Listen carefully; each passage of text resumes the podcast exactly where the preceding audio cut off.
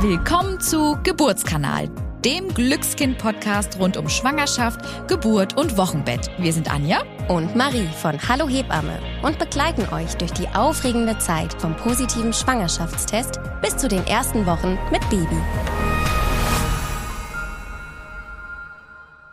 Hallo und willkommen. Ich bin die Anja. Und ich bin die Marie und wir zwei sind von Hallo Hebamme. Und in dieser Folge werden wir euch etwas mehr zu der Schwangerschaftsbeschwerde Übelkeit erzählen. Was ist eigentlich genau die Ursache dazu? Wie äußert sich es vielleicht und was kann man gegen diese Schwangerschaftsübelkeit tun? Liebe Anja, ich glaube, du erzählst uns jetzt erstmal ein bisschen allgemein, äh, was es mit der Übelkeit auf sich hat. Ja, mit dieser leider recht häufigen Beschwerde, muss man ja wirklich auch sagen. Ja. Also viele Schwangere leiden da darunter. Manchmal hilft es ja zu wissen schon an erster Stelle, man ist nicht alleine. Ne? Also viele Schwangere müssen da vor allen Dingen in den ersten Wochen ihrer Schwangerschaft leider häufig erstmal durch. Ähm, vor allen Dingen in den ersten zwölf Wochen. Ich glaube, das ist auch nochmal ganz gut zu erwähnen an dieser Stelle. Jedoch muss man ganz ehrlich auch sagen, es ist sehr, sehr individuell, wie unterschiedlich stark diese Übelkeit überhaupt auftritt, generell wie ausgeprägt die äh, ist, ob es generell nur so ein flaues Gefühl im Magen ist, ob es so ein permanent flaues Gefühl ist, ob es wirklich regelmäßiges Erbrechen ist, in Morgenstunden, manche haben das auch wirklich äh, über den ganzen Tag verteilt. Also das ist von Frau zu Frau und tatsächlich auch von Schwangerschaft zu Schwangerschaft ganz, ganz unterschiedlich. Aber, und das ist jetzt die gute Nachricht, man muss wirklich sagen, in den meisten Fällen verschwindet die Übelkeit bzw das Erbrechen auch häufig nach dem ersten Trimester bei vielen Schwangeren ganz von alleine. Das ist doch mal eine super Nachricht, äh, wenn man weiß, okay, die Übelkeit trifft mich vielleicht in der eigenen Schwangerschaft doch ein bisschen stärker, aber es ist vielleicht ein Ende in Sicht. Das ist ja dann immer auch schon nochmal gut zu wissen. So ein Maßband abschneiden. Genau. Tage. Wie, wie, viele Tage habe ich noch? Man braucht ein Ziel vor Augen. so ein Abreißkalender, genau. genau. genau. Trotzdem muss man sagen, dass die Ursache für die Übelkeit bis heute nicht abschließend geklärt ist, warum sie denn zu 100 Prozent entsteht. Die Experten und Expertinnen glauben nämlich, dass die Übelkeit durch die Umstellung der Hormone Wer hätte es gedacht, dass die mal wieder schuld daran sind? Ne? Oder auch die gesteigerte Geruchsempfindlichkeit in der Schwangerschaft ausgelöst werden könnte. Aber es ist, wie gesagt, nicht abschließend geklärt. Ja, Marie, ich habe jetzt übrigens hier eingeführt eine 2-Euro-Hormonkasse. Jedes Mal, wenn dieses Wort fällt. Ding! Dann kannst du schon mal ein Urlaubsziel raussuchen, wo wir hinfliegen.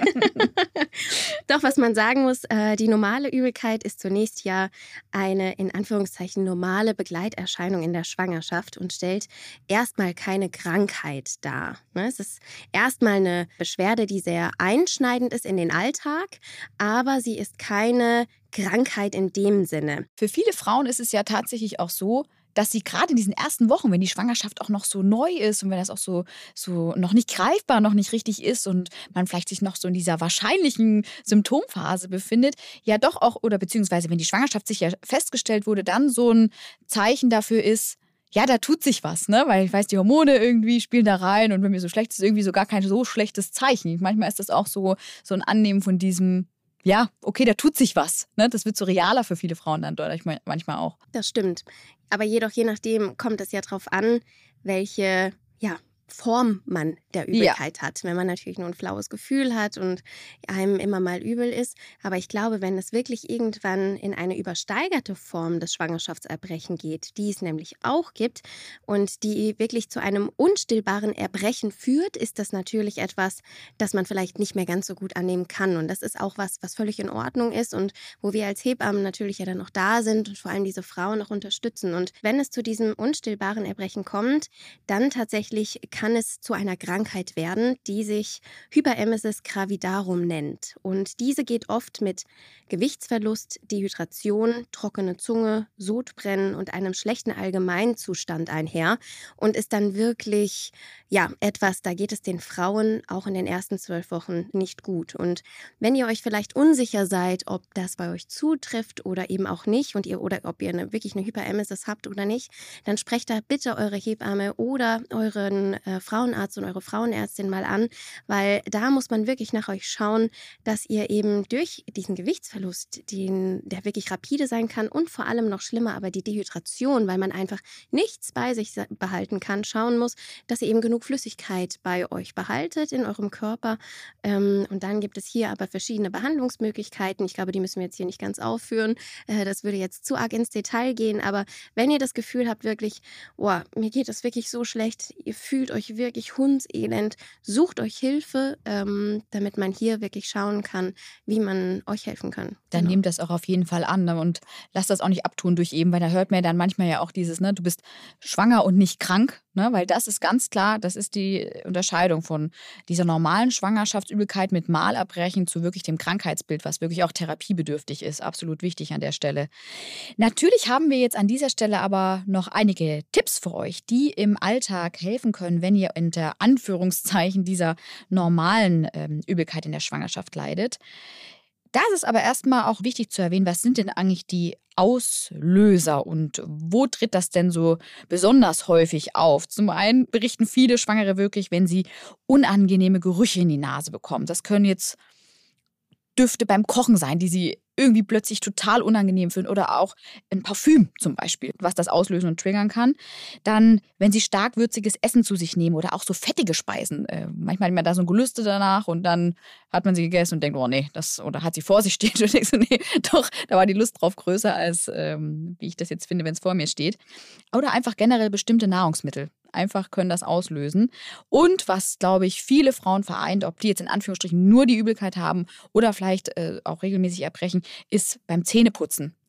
Also das ist wirklich so der Klassiker. Frauen, die vielleicht sonst gar keine so großen Probleme auch in ihrer Schwangerschaft mit dem Thema Übelkeit haben, aber beim Zähneputzen, das kennen viele, viele, viele Schwangere. Wenn die, schon die Zahnbürste in den Mund wandert, dieses wirklich schlechte Gefühl dabei.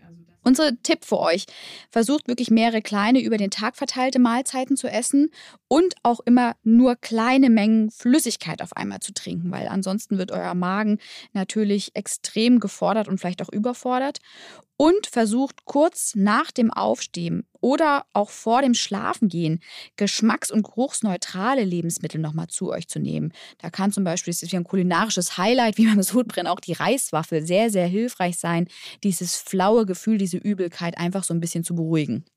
Zusätzlich können auch Tees helfen, wo wir jetzt gerade die Flüssigkeit angesprochen haben.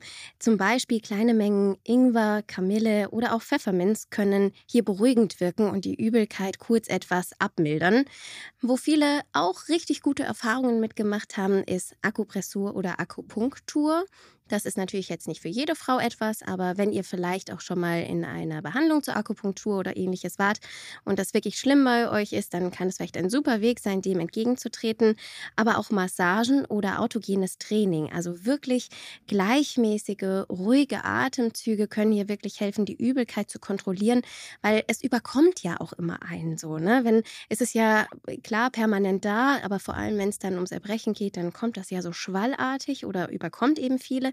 Und wenn man dann versucht, ruhig zu atmen, vielleicht auch an der frischen Luft, kurze frische Luft einzuatmen, kann das hier wirklich helfen. Und wie beim Sodbrennen auch gibt es natürlich die Möglichkeit, verschiedene Präparate zu sich zu nehmen, Medikamente, die die Übelkeit auch lindern. Aber da ist es wichtig, weil da viele auch verschreibungspflichtig sind, dass ihr einmal euren Frauenarzt, eure Frauenärztin darauf ansprecht und die dann wirklich individuell nach euch schauen, welches Präparat hier wirklich gut helfen könnte, damit dann die Übelkeit nicht ganz so stark ist, bis dann hoffentlich das zweite Trimester erreicht ist und es vielleicht etwas besser wird und abklingt. Vielleicht sogar auch ganz weg ist. Ja. Das wünschen wir euch sehr.